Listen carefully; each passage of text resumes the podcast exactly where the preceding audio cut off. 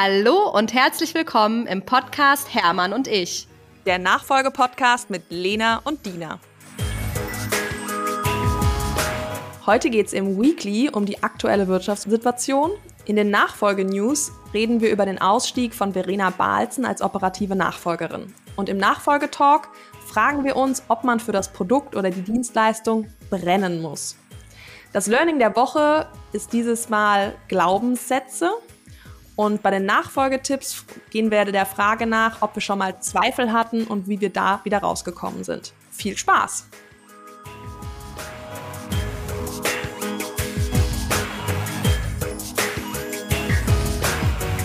Oh, hallo Dina. Hallo Lena.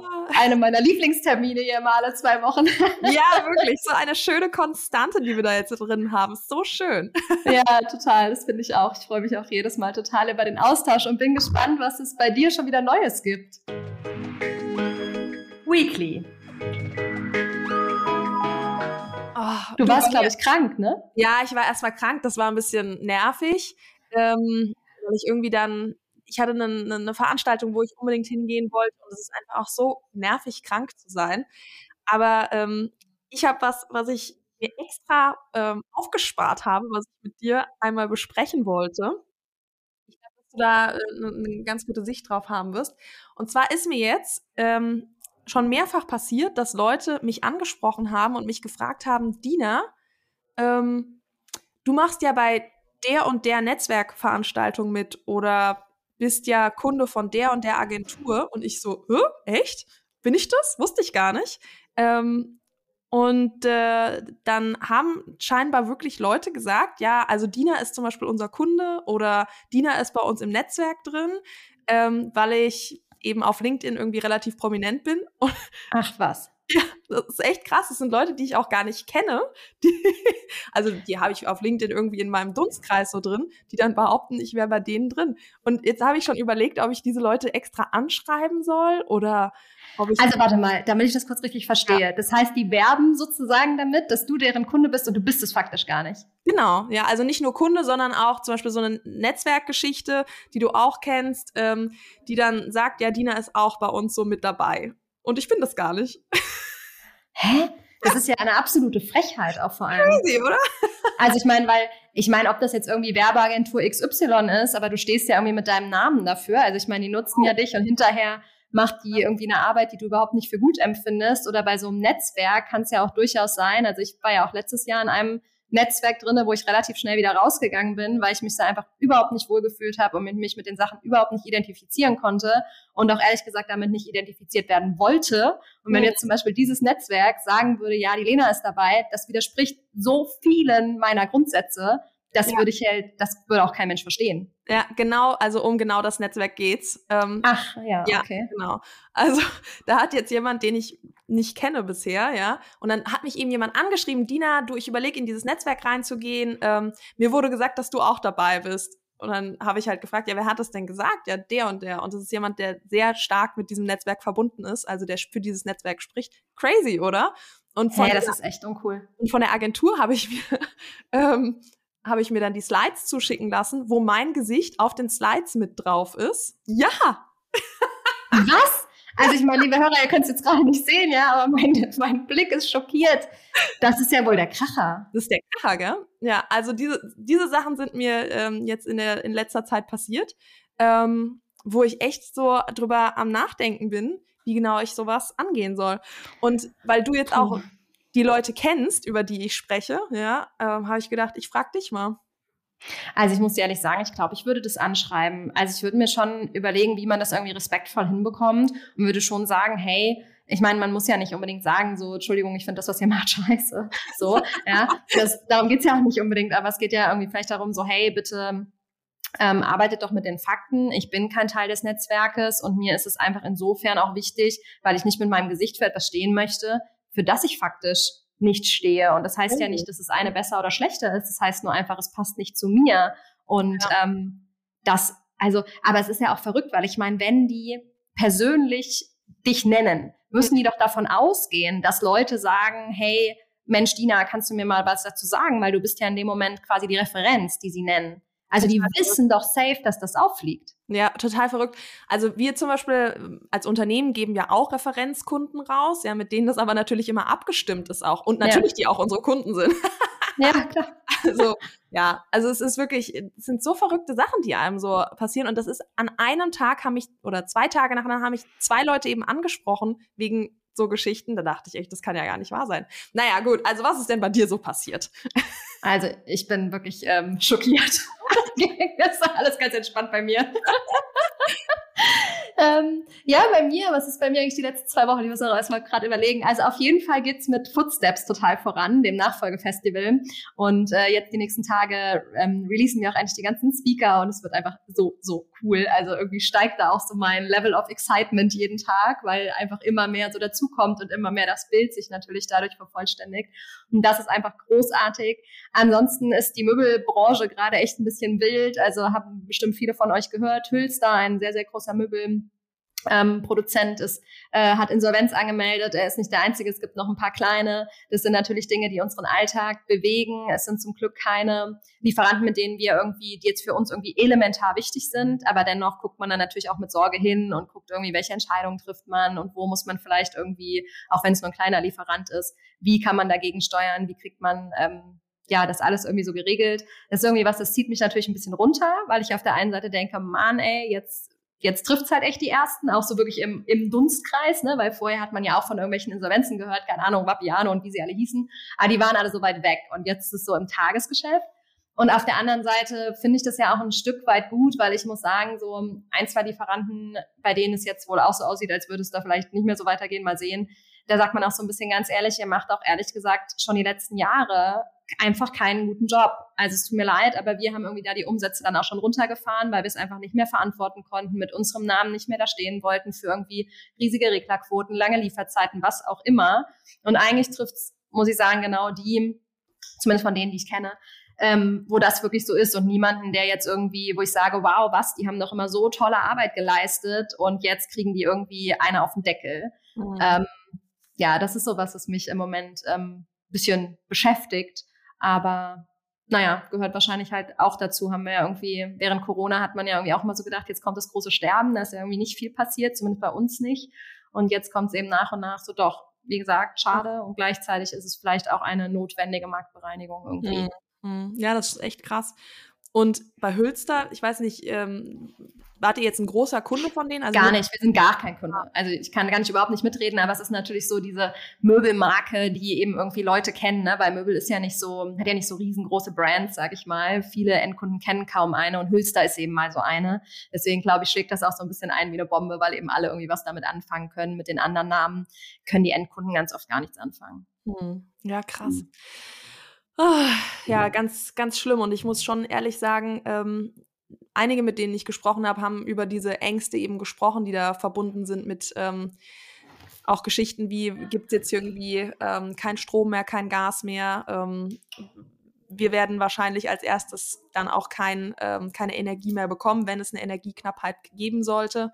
Ähm, wir haben uns auch schon ja, im Unternehmen darüber unterhalten, was machen wir denn eigentlich, wenn jetzt hier, also was, was passiert, wenn wir kein Gas mehr haben, was passiert, wenn wir keinen Strom mehr haben. So ein bisschen darüber gesprochen. Ähm, und ich bin ja im Industriebeirat äh, in Wiesbaden auch dabei. Auch da wird darüber gesprochen, wie, ähm, was gibt's für Notfallpläne, ähm, was passiert, wenn es wirklich einen Blackout gibt. Ich glaube und hoffe jetzt persönlich nicht an einen Blackout, aber ähm, was ist wirklich, wenn über mehrere Tage, über mehrere Wochen eben ein Blackout passiert, was macht wir dann? Ne? Ähm, ja, das ist schon krass. Also es ist schon crazy, mit was für Sachen man sich da irgendwie jetzt so beschäftigen muss. Ne? Und es ist ja irgendwie echt sehr unvorstellbar, weil wenn du so das Thema, es ist kein Strom mehr da, da bist du ja irgendwie, so wie kommunizierst du denn dann noch mit deinen Mitarbeitern, wenn die nicht vor Ort sind? Ja. Das ist ja, ja echt, ähm, ne, also ich meine, manche, wie, unsere Mitarbeiter würden nicht mal mehr zur Tür reinkommen, weil das Tür, also das Zahlenschloss logischerweise elektronisch gesteuert. Ja, also ich meine, eigentlich alles ist so, ja. Wir könnten nichts mehr äh, sägen, wir könnten jetzt nur noch so mit der Hand die Sachen zusammenschrauben, ja. Alles an E-Mail-Kommunikation fällt natürlich flach, also das ist schon heftig. Ja. Na gut. Ähm, ja, hoffen wir, dass es nicht so schlimm kommt. Und mein Vater sagt immer so, lass uns lieber die Krisensituationen durchdenken und am Ende kommt es dann gar nie so schlimm, wie wir es erdacht haben. Aber mhm. dann ist es auch immer sozusagen, es ist immer erleichternd, weil du immer denkst, ach, ist ja gar nicht so schlimm, weil du dir schon mal das Schlimmste ausgemalt hast. Ja. Ich weiß immer nicht so genau, ob ich 100% Fan davon bin, weil ich auch immer so ein bisschen denke, alles ist ja auch also man sagt ja auch immer so schön, where energy flow, äh, where, where focus goes, energy flows. Ne? Also so will ich wirklich meinen Fokus auf dieses wo aller größte Worst-Case-Szenario, wo die Wahrscheinlichkeit ähm, hoffentlich doch sehr gering ist, dass das eintritt, wirklich so lenken, ähm, bin ich mir immer noch nicht so ganz grün. Aber mhm. also wir ja. haben auch die großen Notfallpläne hier rumliegen. Ja. ja im Endeffekt, ja. Ja, und vielleicht lässt es uns auch ein bisschen ruhiger schlafen, einfach zu wissen, dass wir vorbereitet sind. Ja, Wobei, also zum Beispiel bei uns ist es jetzt so, wir haben jetzt keinen Ölgenerator oder, oder irgendwie und sowas geholt. Ähm, und ganz ehrlich, wir haben auch dann überlegt, wenn wir jetzt so, so einen Generator hätten, ne, und Strom und Gas sind weg, ja, was würde denn dann passieren? Die Tankstellen wären komplett überlaufen und das ganze äh, Benzin, Öl und so weiter wäre natürlich zu horrenden Preisen nur noch zu bekommen. Kannst du dann auch eigentlich nicht machen. Naja. Ja, gut. genau. Ich glaube auch. Nachfolge-News. Ja, Big News. Big News, Lena. Ähm, die Nachfolgewelt ist erschüttert. Und du bist ja. ja. ganz nah, also was heißt ganz nah dran, aber du, du hast ja persönlichen Bezug. Ähm, Verena Balzen ist aus der Nachfolge rausgegangen. Ja, ich bin auch echt traurig. Ähm, genau, also persönlichen Bezug, ne? Sie war im Podcast auf jeden Fall und ich habe ein paar Mal mit ihr gesprochen und ich hatte tatsächlich auch letzte Woche kurz mit ihr gesprochen zu dem ähm, Footsteps Festival. Mhm. Und da hatte sie dann eben gesagt, hey, ich bin nicht dabei, weil die nächsten Tage kommen die News, das eben entsprechend. Das heißt, ich wusste es irgendwie so ein, zwei Tage vorher und war sozusagen schon so ein bisschen vorbereitet auf diese mhm. News und dennoch ähm, waren sie natürlich irgendwie naja, gut und schlecht, ne? Also ich finde, es hat echt so, diese Medaille hat wirklich zwei Seiten, weil natürlich blutet mein Nachfolgerinnenherz. Ähm, ich äh, fand, Verena war auf jeden Fall, oder ist, ist sie ist ja weiterhin, eine spannende Persönlichkeit, krasse Visionärin. Ich glaube, das hat man auch im Podcast total gehört. Und ähm, bestimmt hat sie ihre, hätte sie ihre Vorzüge gehabt, da bei Alsen weiterzumachen. Und natürlich ist es irgendwie so dieses Gefühl von, hey, Familien weitergeführt und so. Das ähm, finde ich einfach total schön. Jetzt ist es eben nicht so. Und die andere Seite der Medaille ist aber natürlich, wenn das nicht passt und für sie hat es offensichtlich nicht gepasst mit ihrer Vorstellung von vielleicht, die sie fürs Unternehmen hat, ist jetzt alles Spekulation, ne? Ja. Ihrer Vorstellung, die sie für ihr persönliches Leben hat, dann ist es natürlich tausendfach besser in meinen Augen, dass da eben auch die Entscheidung getroffen wird, hey, ich gehe raus und finde da irgendwie eine andere Rolle und finde einen CEO, weil ich bin einfach nach wie vor der Überzeugung, wenn sie das jetzt gemacht hätte und sich da krass angepasst hätte, das irgendwie nicht ihrem, ihrem, ihrer Lebensvorstellung äh, entsprochen hätte und so weiter, dann wäre sie niemals richtig, richtig gut geworden, weil das ist einfach ein zu großer Kompromiss. Und ich finde, ich meine, ich weiß nicht, woran es letztendlich gescheitert ist. Ähm, das steht ja auch in den Artikeln, zumindest habe ich nichts Konkretes dazu gefunden. Äh, klingt so ein bisschen nach unterschiedlichen Vorstellungen. Dann glaube ich einfach, ist es den, die größte Art Verantwortung zu übernehmen, diese Entscheidung auch zu treffen und sich darum natürlich auch zu kümmern, wie geht's ohne mich weiter. Und das hat sie ja ganz offensichtlich gemacht, weil es gibt ja einen neuen CEO.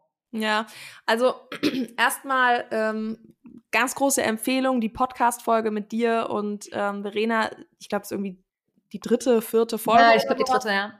Ähm, total spannend und ähm, auch was für eine sie ist wirklich eine Visionärin, würde ich sagen. Ja, also sehr strategisch, ja. wie sie gedacht hat und ähm, sie hatte ganz klare Ziele und Visionen, was sie da umsetzen möchte.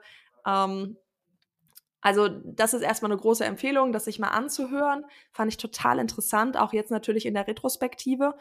Und im Endeffekt, wir wissen ja nicht, warum sie jetzt genau rausgegangen ist. Ähm, ich gebe ehrlich zu, ich habe mich gefragt, ob, äh, ob sie vielleicht in dieser ähm, sehr visionären ähm, Arbeitsweise, in der sie da war, vielleicht ob es da einen Clash gab mit ähm, fast 3000 Mitarbeiterführung von eben einem Die quasi aus der Tradition rauskommen. Ja, ne? genau. Mhm. Also keine Ahnung, das ist ja jetzt wirklich totale Spekulation von meiner Seite. Ähm, und ich meine, ich wünsche ihr nur das Beste und ich finde auch, ich meine, die hat ja auch noch einige Brüder, ähm, es ist vollkommen in Ordnung, ein Familienunternehmen als Gesellschafter weiterzumachen. ähm, und nicht unbedingt jetzt operativ. Also es könnte ja auch zum Beispiel jemand von den Brüdern das weitermachen. Ja, ja ich glaube, sie hat zwei Brüder und eine Schwester, wenn ich mich richtig erinnere. Mhm. Ähm, und genau, ich glaube, einer oder auch beide der Brüder sind zum Beispiel im Aufsichtsrat mhm. und die Schwester ist, glaube ich, gar nicht drin. Sie sind auf jeden Fall alle GesellschafterInnen, mhm. ähm, soweit ich mich erinnere. Also genau, von daher, ich finde auch die Verantwortung, es ist eben keine Pflichtaufgabe für sie. Also es ist keine äh, hey, du machst es nur richtig, wenn du es übernimmst. Das finde ich auch absolut. Dafür gibt es ja auch noch genau andere Leute an der Seite und die haben sich ja auch für was anderes entschieden und irgendwie ihre Rolle da anders definiert. Und dann ist es eben vielleicht so, dass diese Generation Balsen halt eher eine ist, die eben im Aufsichtsrat sitzt, die eben ihre Rolle als Gesellschafter sehr, sehr ernst nimmt und eben den besten Mann, die beste Frau für die jeweilige Position sucht. Und das sind sie dann halt im Zweifel vielleicht nicht selber, weil es eben nicht passt. Ja, ja, genau. Und sie hat ja einen super bewegenden LinkedIn-Post ähm, gestern oh, ja. veröffentlicht. Boah, krass, ey.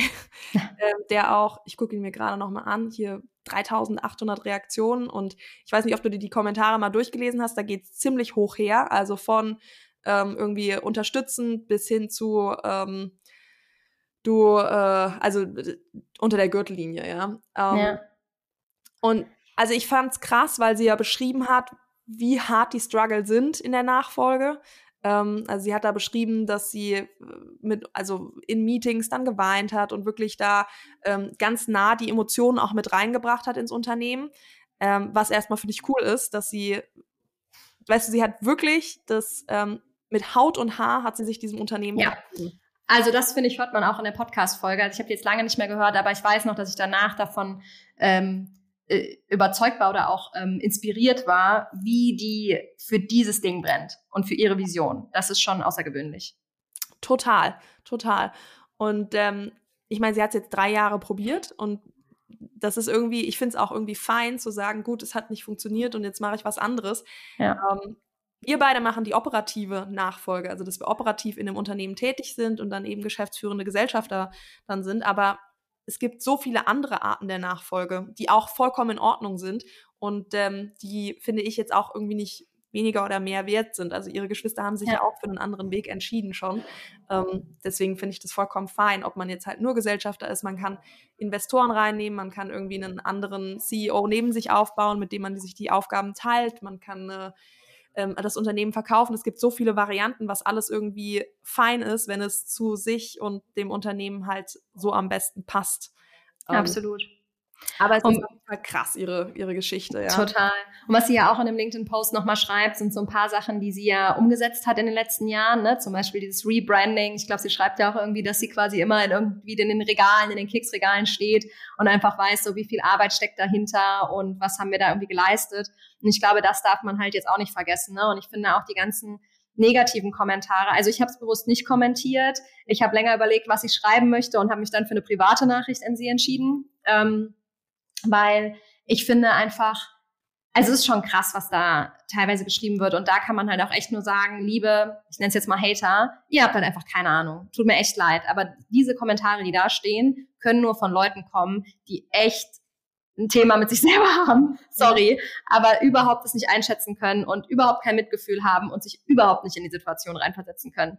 Ja, also Hörschuss, ja, ja, ja, genau. Und das finde ich echt. Also ich wünsche mir da auch für sie, dass sie das äh, hoffentlich komplett ausblenden kann und irgendwie diese Kommentare beiseite schiebt und ähm, im Grunde finde ich auch, es ist gut, dass es die positiven Kommentare auch gibt, die halt sagen, hey, ich meine, klar, ich habe auch gezuckt, gebe ich auch ganz ehrlich zu, als ich irgendwie gelesen habe, sie hat ja auch beschrieben, dass da irgendwie teilweise in Tränen ausgebrochen ist und so, ja. Da habe ich auch innerlich gezuckt und dachte so, oh Gott, ist das denn so, so gut, ja? Und ich muss sagen, ich habe auch ich bin schon am Wasser gebaut und ich habe sicherlich oftmals bei meinem Papa mit meinem Vater auch mal Tränen fließen lassen. In Meetings habe ich es eigentlich immer geschafft, es nicht zu tun.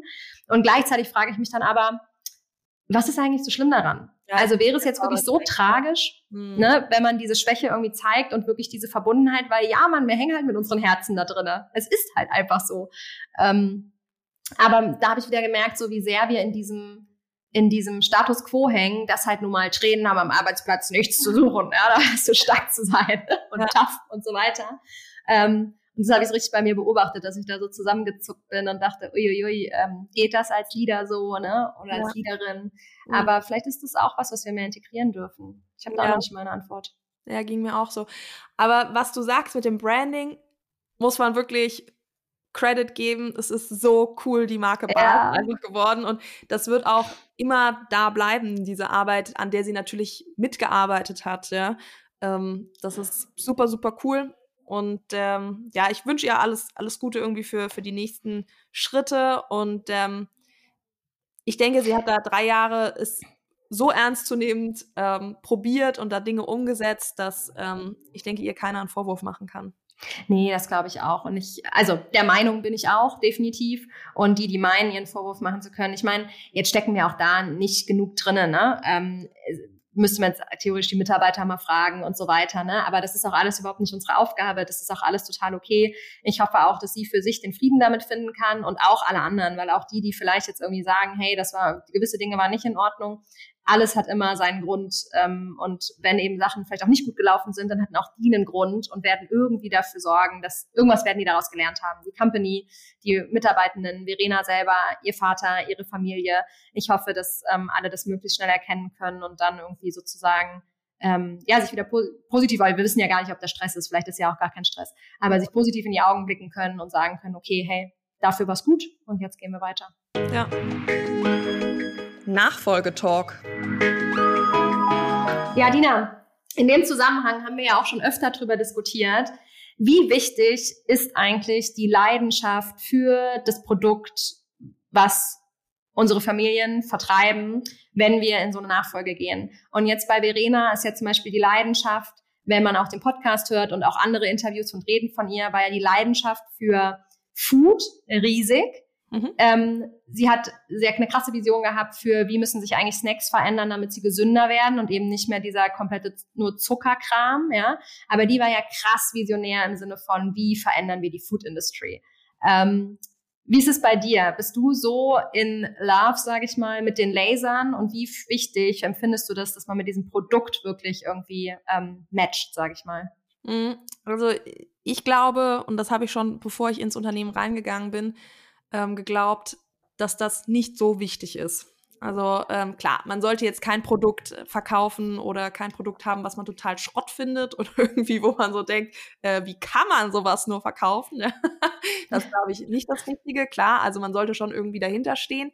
Aber es ist jetzt nicht so, dass ich nachts ähm, äh, nur von Lasern träume und denke, boah, das ist einfach, äh, einfach das Allerbeste, ja. Also bei mir tanzen immer Möbel durch den Kopf.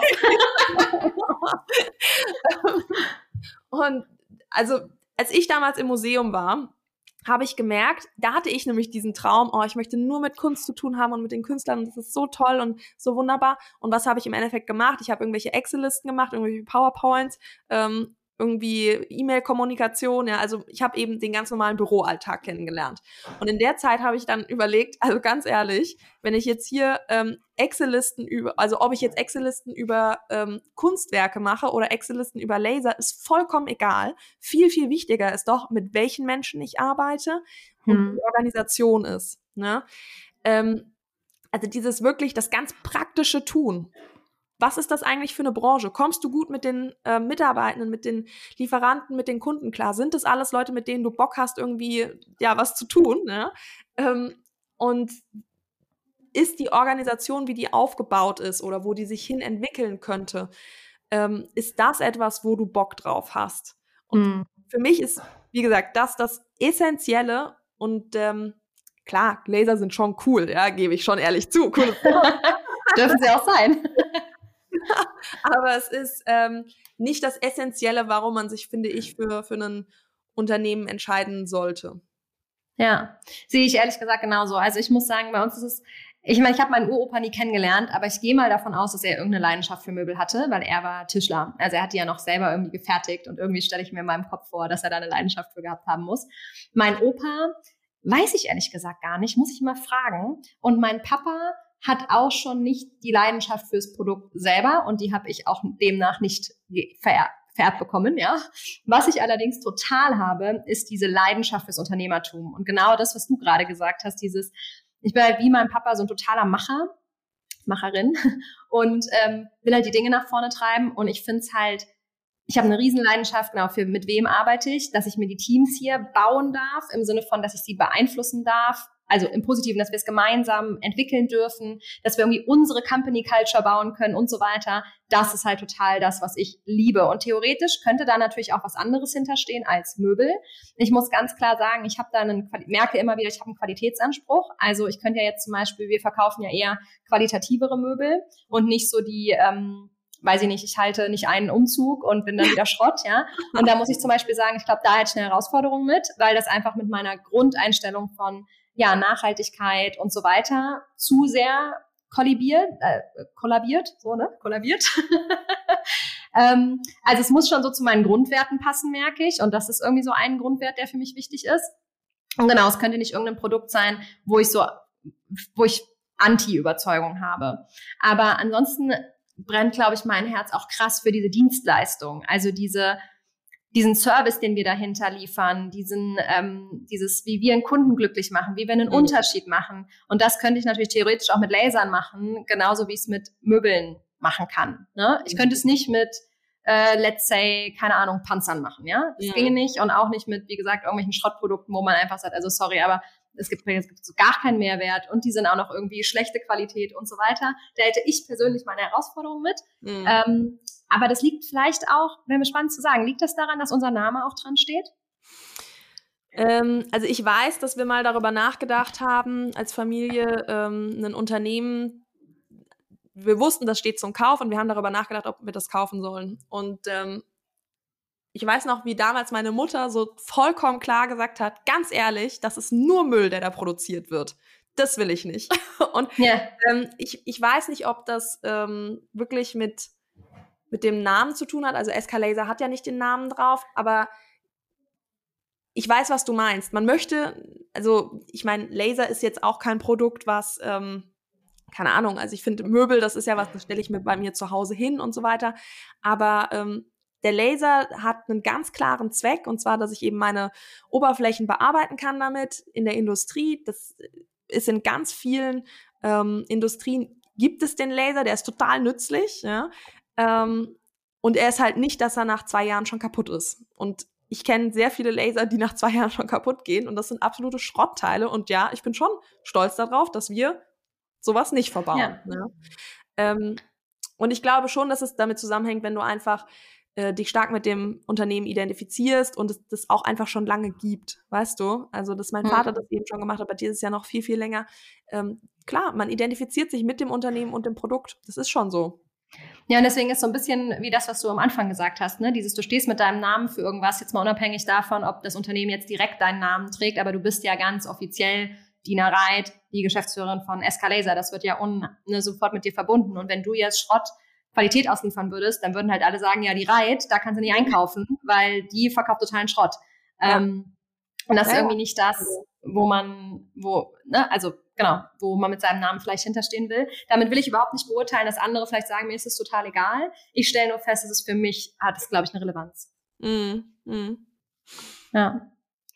Also ich glaube, unterm Strich sind wir uns da offensichtlich recht einig, ja. dass die Leidenschaft fürs Produkt echt irgendwie äh, zweitrangig ist fast. Ne? Also es muss irgendwie passen, es muss gewisse Anforderungen ähm, erfüllen. Aber ähm, was auch so witzig war, einer von unserem Einkaufsverband hat mal zu mir gesagt, also äh, Frau Schaumann, Sie haben ja viele gute Sachen von Ihrem Vater geerbt und eine schlechte, Ihr Desinteresse an Möbeln. das haben Sie von Ihrem Vater. Aber also jetzt mein Vater ist auch nicht der totale Laser-Freak, ja. Also der hat davor schon ein bisschen mit Lasern zu tun gehabt, bevor er gegründet hat, aber ähm, er war immer der Kaufmann an der Geschichte, ja. Also ich meine, der Laser an sich ist schon ein cooles Ding. Du kannst einfach coole Sachen damit machen. Und dafür kann sich auch mein Vater äh, begeistern und auch ich. Aber es ist trotzdem ähm, nicht, wie gesagt, ich träume nicht von Lasern. Ne? Ja. Äh, und auch kein Laser bei mir in der Garage irgendwie zusammen, so nochmal. ich glaube auch, das Entscheidende ist ja dann auch wirklich zu gucken, okay, wo kriege ich dann die Leute her, die das eben haben. Ne? Also mhm. zum Beispiel meine Einkäuferin, die Verena, die ist halt die, die ist halt dieser Möbelfreak, ja. Also die liebt das, die findet es schön. Unsere Dekorateurin, die liebt das und geht da drin auf. Unsere VerkäuferInnen, die sind natürlich, äh, leben die dieses Produkt, ja, und wissen darüber alles, ne. Und mir ist es dann immer fast ein bisschen peinlich, wenn irgendwie im Möbelhaus mich jemand anspricht und ich so, hm, ja, keine Ahnung, ob jetzt Leder besser ist als Stoff. Na, okay, das weiß ich ja. nicht noch, ne. Aber ähm, da denke ich schon ja, immer so oh, das ist auch nicht dein Job, mal ganz, ganz nee, Genau. Von der Einkäuferin ist natürlich der Einkauf äh, der Job, aber dein Job ist das Unternehmen. Und deswegen finde ich, passt das, ja.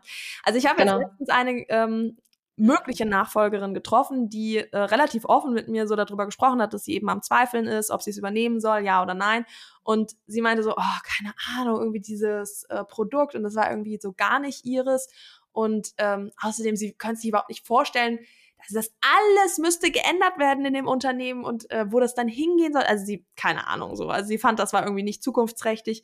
Und dann habe ich so gesagt, du, ich bin auch in das Unternehmen eingestiegen und hatte erstmal das Gefühl, alles muss geändert werden. Ja, also ich glaube, viele haben das Gefühl, dass man äh, einsteigt, erstmal das Produkt jetzt nicht total liebt, also check auf jeden Fall bei Dina Reit, Escalaser Laser, ja.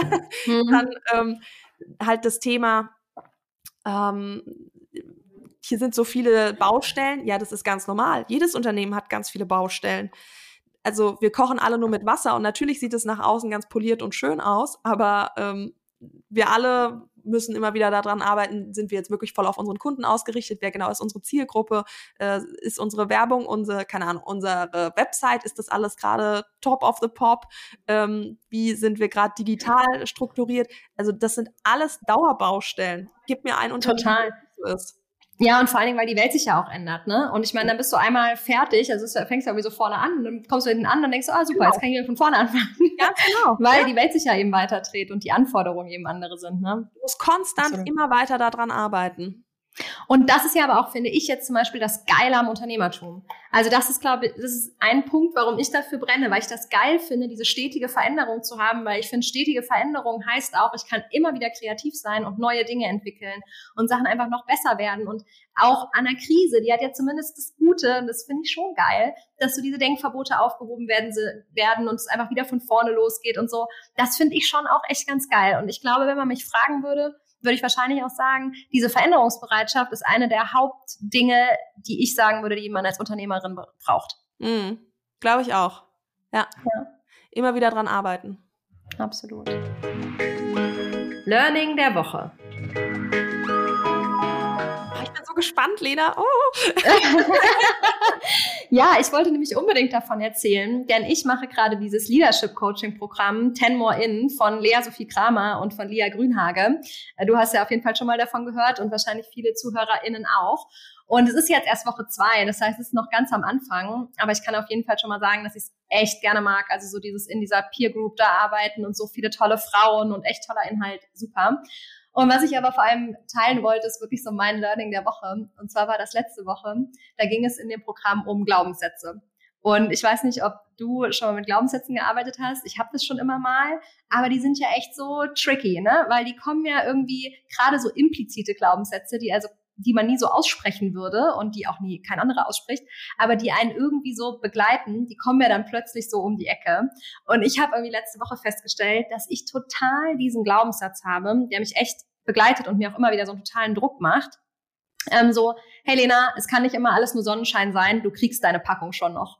Also quasi so, es läuft einfach dein Leben und gerade auch das Berufliche läuft doch einfach in Anführungsstrichen viel zu rund ähm, du ah. wirst schon auch nochmal die Downsides erleben. Ah, und da habe ich echt so gedacht, krass, ja. Also ich meine, klar läuft nicht alles immer linear und sicherlich geht's hoch und runter, aber so ein gewisser Teil von mir erwartet echt noch die absolute Katastrophe, ja. wann auch immer. Ja. Und das war für mich echt so ein Learning der Woche, dass ich echt gemerkt habe, krass, diese Stimme habe ich echt oft im Kopf und ähm, ich möchte echt eine Lösung finden, wie ich mit der besser umgehe, weil ich schon merke, dass die mich natürlich unterbewusst total manchmal auch im Griff hat. Ne? Also, und das kann ja auch eine selbsterfüllende Prophezeiung werden. Und das will ich natürlich auf gar keinen Fall. Mhm. Ähm, ja, das war so mein Learning der Woche. Und da bin ich jetzt schon sehr dankbar, dass mir das nochmal so wie so ein leuchtendes Neonschild ja, vor die Augen gegangen wurde. Voll interessant. Ja, Lena, du kannst dir dann was, ich habe doch beim letzten Mal von diesen Start-up-Gründern äh, aus Berlin erzählt, die so mega aufs Klötzchen die ganze Zeit hauen. Ja. Ähm, die haben das, glaube ich, nicht. Oder das ist ihre Strategie, dass sie quasi die ganze Zeit so aufs Plötzchen hauen, um diese, ja, um genau. diese Stimme komplett hinten runterfallen genau. zu lassen. Je lauter ich drauf haue, desto weniger höre ich das. Ja, aber kennst du das nicht auch? Ich habe das auch manchmal. Jetzt habe ich wieder irgendwie was gehabt, wo, wo echt, ich war, was war das denn letzte Woche? Da habe ich auch gedacht, wieder, womit, wie geil und womit habe ich das jetzt eigentlich schon wieder verdient? Was war das? Ich weiß gar nicht mehr, was das war. Aber da, dass ich manchmal so denke, womit habe ich das verdient, dass ich mit so tollen Leuten arbeiten darf? Dass das irgendwie plötzlich die Puzzleteile so ineinander fallen, dass irgendwie eine Entscheidung von vor zwei Jahren jetzt plötzlich so mega honoriert wird und irgendwie für Erfolge für, zu Erfolgen Geil. führt. Ähm, hast du das auch manchmal? Diese. Hm, hm. Also mir ist schon bewusst, dass ich ziemlich viel Glück habe und dass viele Dinge echt super laufen. Ähm, aber nö, also ich habe nicht das Gefühl, also ich frage mich nicht, warum habe ich das verdient, weil ich schon auch immer finde, dass ich ganz schön hart dafür arbeite und äh, einiges da reinsetze. Nee, also ich glaube, dass das nicht mein Glaubenssatz ist, aber ich habe da auch mal eine Frage zu. Gibt hm. es so, ich sag mal so die zehn Glaubenssätze und einen davon hat man oder hat jeder seinen eigenen Glaubenssatz? Nee, grundsätzlich kannst du echt Tausende haben und jeder hat so sein. Aber es gibt natürlich welche, die sind sehr oft, ne? Also gerade bei uns Frauen ist so ein Glaubenssatz so, ich muss es allen recht machen, mhm. äh, ne? sonst falle ich irgendwie hinten runter. Das scheint irgendwie ein sehr großer zu sein. Also zumindest habe ich das auch in der Community da sehr mitbekommen und der ist mir auch sonst im Coaching schon oft gerade bei Frauen begegnet. Mhm. Ähm, auch ein Glaubenssatz, den echt viele haben, ist alles so, was so mit ähm, Zeit zu tun hat. Also so beeil dich, beeil dich, sonst ist der Zug genau. abgefahren. Ne? Ja. Nee, also, also dann von den drei, die ich jetzt gehört habe, wäre bei mir am ehesten noch das mit dem, dass ich das allen recht machen will, weil ich jemand bin, der es schon gerne hat, wenn es so harmonisch ist. Aber ähm, ja, dann muss ich auch mal auf die Suche gehen. Also das mit der Zeit ist auf jeden Fall nicht meins. ja, ich habe es, glaube ich, auch nicht so krass mit der Zeit. Also da bin ich, glaube ich, auch raus. Ähm, das mit diesem, ich fand es ja spannend, was du eben gesagt hast, ich bin schon der Meinung, dass ich auch immer hart arbeite und so. Der Meinung bin ich ja eigentlich auch, aber aus irgendeinem mhm. Grund, weil ich das ist auch oft mir macht halt meine Arbeit so krass viel Spaß. Mhm. Und deswegen fühlt es sich vielleicht nicht so hart an. Und manchmal höre ich so von anderen Leuten, die so hart arbeiten und die ständig erzählen, so, oh, ich habe keine Zeit für nichts und ich schaffe das nicht und ich bin völlig fertig und ich kann nicht mehr schlafen und ich habe keine Zeit mehr für meine Familie und weiß der Himmel was. Und die haben dann irgendwie schlechtere Ergebnisse.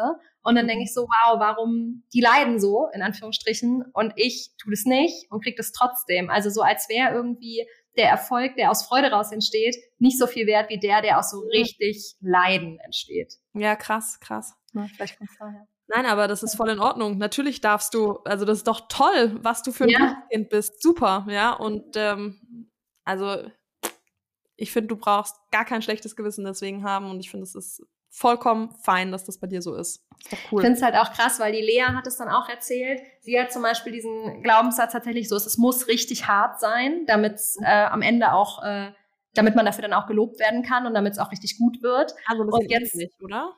Wie bitte? So ähnlich dann. So ja, genau. Mhm. Und sie hat dann erzählt, dass sie ja jetzt diese Coaching-Akademie macht und die macht ihr richtig, richtig viel Spaß. Und es war für sie richtig schwierig, das zu akzeptieren, weil sie ja dachte, na ja, es ist ja so leicht, dass es nicht richtig gut werden kann. Mhm. Und jetzt hat sie sich quasi aber wieder selber überlistet, in der sie sich sozusagen so viele Projekte aufgeheizt hat, die alle so viel Spaß machen, dass sie jetzt in Summe doch wieder total passt. also wie krass auch solche Glaubenssätze einen einfach ähm, ja. ja beeinflussen und wenn man nicht aufpasst, echt was mit einem machen. Ähm, das ist schon. Ja, es war ein schönes Learning. Hey, und Lena, wie hast du deinen Glaubenssatz rausgefunden? Ich muss das jetzt auch machen. ähm, ja, es war ehrlich gesagt viel Input da dann auch, weil man, weil man, man kriegt ja da so Videos und Learning-Videos und Coaching-Videos werden da ja auch gezeigt und dann kann man natürlich so ein bisschen andocken an dem, was bei den anderen auch irgendwie so aufkommt. Dann hat man tatsächlich am Anfang auch so einen Test gemacht, wo so ein bisschen die inneren Antreiber nennt man das, ähm, rausgefunden wurden. Also ähm, so die so die Grundausrichtung, sage ich mal. Und dann konnte man irgendwie in die Richtung, die bei einem besonders ausgeprägt war, konnte man irgendwie noch mal ganz gut ähm, gucken. Und auf meinen bin ich, glaube ich, schon viel über die Geschichte von Lea, ne? dass ich irgendwie dann so dachte, so warte mal, das resoniert mit mir auch total. Was ist denn da? Und dann irgendwie noch mal so ein paar Tage so ein bisschen hingehört habe. Hm. Also ja, spannend. Also ich musste mir das auf jeden Fall mal anschauen. ja, schau mal an. Also sie macht jetzt ja gerade Werbung für die zweite Kohorte, die dann, glaube ich, im Dezember startet. Das ist ja so ein Sechs-Wochen-Programm. Ah. Ich werde da gerne nochmal erzählen, wenn es auch fertig ist. Aber bis zum jetzigen Zeitpunkt muss ich echt sagen, ähm, cooles Programm. Es geht jetzt gerade zwei Wochen erstmal so um Grow Yourself, also einen selber. Und das habe ich natürlich auch durch meine Coaching-Ausbildung schon sehr, sehr viel gemacht. Deswegen gebe ich zu, es ist jetzt vielleicht nicht für mich alles totale Breakthroughs. Es sind trotzdem Learnings dabei, wie ihr mitbekommt. Und jetzt geht es in den nächsten Wochen ja dann auch nochmal darum, Grow Your Team und Grow Your Vision. Und da bin ich natürlich super gespannt, ähm, was da dann noch auf mich wartet. Cool. Genau. Sehr spannend. Nachfolgetipps. Ja, Dina, wir haben wieder eine ähm, also eine Frage ausgesucht von mehreren, die wir gerade vorliegen haben, an alle die, deren Frage jetzt nicht kommt. Wir werden die nach und nach natürlich beantworten. Und eine Frage ist hier, gab es mal einen Moment, an dem ihr aufgeben wolltet und wie seid ihr da rausgekommen? Ja, ich habe auf jeden Fall schon mehrfach gedacht, dass ich aufgeben wollte. Also wir haben doch mal eine ähm, Folge zusammen aufgenommen, wo wir so ein bisschen so über die Struggle gesprochen haben in der Nachfolge. Und da habe ich doch über diese zwei großen Zweifel gesprochen. Und also hm. definitiv wollte ich schon aufgeben. Ja, klar. Ja. Ähm, und wie bin ich da rausgekommen? Ähm, also ich glaube, das Ding bei sowas ist, bei diesen Zweifeln, ist, die schleichen sich ja im Dunklen von hinten an. Hm. Und dann nehmen die dich so ganz langsam ein und dann wird alles so ganz eng bei mir und dann denke ich so, oh Gott, ja, und äh, mache mich selber so ganz klein und irgendwie diese schlechten Gedanken kriechen immer weiter in mein Gehirn. Und dann auf einmal ähm, merke ich erst, ah, okay, das ist jetzt gerade meine Sorge oder meine Angst oder ähm, um das geht es eigentlich gerade. Also es ist nicht so, dass der Gedanke das erste Mal kommt und sofort kapiere ich, ah, okay, äh, ich habe gerade Zweifel, sondern diese Dinge, die ähm, bauen sich auf und irgendwann kapiere ich dann, ah, okay, ich habe gerade einfach Zweifel, ja, also daran liegt's, ja, darum geht's mhm. mir gerade so, wie es mir geht. Und ähm, genau, also erstmal dieses selber realisieren und ähm, dann irgendwie vielleicht auch ein bisschen so abstecken können, warum habe ich gerade diese ganzen Zweifel? Und ja, dann, ähm, wie hatte sich das gelöst? Erstmal mit den ganzen Leuten reden. Also bei mir hauptecht Ansprechpartner immer mein Mann, mein Vater. Und ähm, dann ganz wichtig waren für mich einmal, dass wir einen Coach dazu genommen haben, mit der wir ja nach wie vor immer noch äh, zusammenarbeiten, mein Vater und ich. Dann habe ich ja auch mal selber ein Coaching gemacht, nur ich alleine, ähm, wo wir uns dann so damit beschäftigt haben, was sind meine Stärken zum Beispiel. Und, ähm, und dann auch einfach mit Leuten, ja, sage ich mal, wo ich eine, einen, einen guten Zugang zu habe, sich zu unterhalten, auch mal austauschen mit anderen Nachfolgern und merken, okay, erstmal geht allen so, ja, wir alle kochen mit Wasser. Ähm, und dann, ja, das hat es eigentlich immer gelöst, ja. Ja, super spannend. Und eigentlich sind so Selbstzweifel ja auch irgendwie so Glaubenssätze, ne? Weil mhm. manchmal sind die ja völlig, ähm, völlig realitätsfern. Äh, mhm. dass man irgendwie sagt, so, weiß ich nicht, so klassisches Imposter-Syndrom zum Beispiel. Ne? Irgendwann fällt auf, dass ich das überhaupt gar nicht kann. Alles. Ja.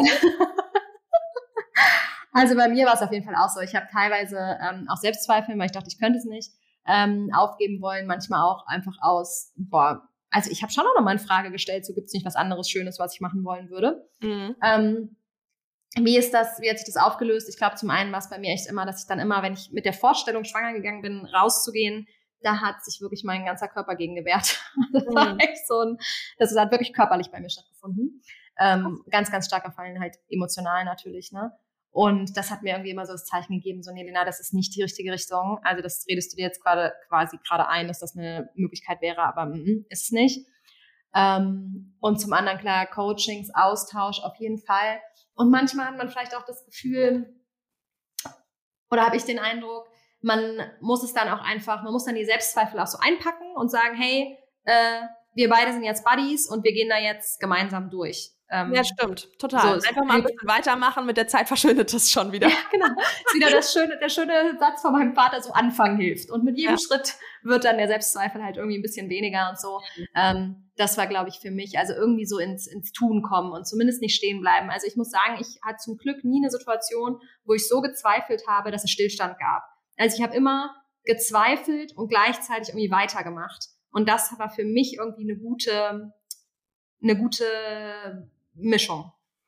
Also ich glaube, bei mir waren die Zweifel auch viel mit einer Überforderung einfach, also mhm. ist das zusammengekommen, dass ich irgendwie in neue Sachen reingeschmissen wurde, neue Sachen gelernt habe. Dann habe ich konstruieren gelernt. Das war ja alles so krass für mich. Und äh, ich glaube, das war einfach, da waren Momente, wo ich dachte, oh Gott, wie soll ich denn das alles noch lernen? Ja.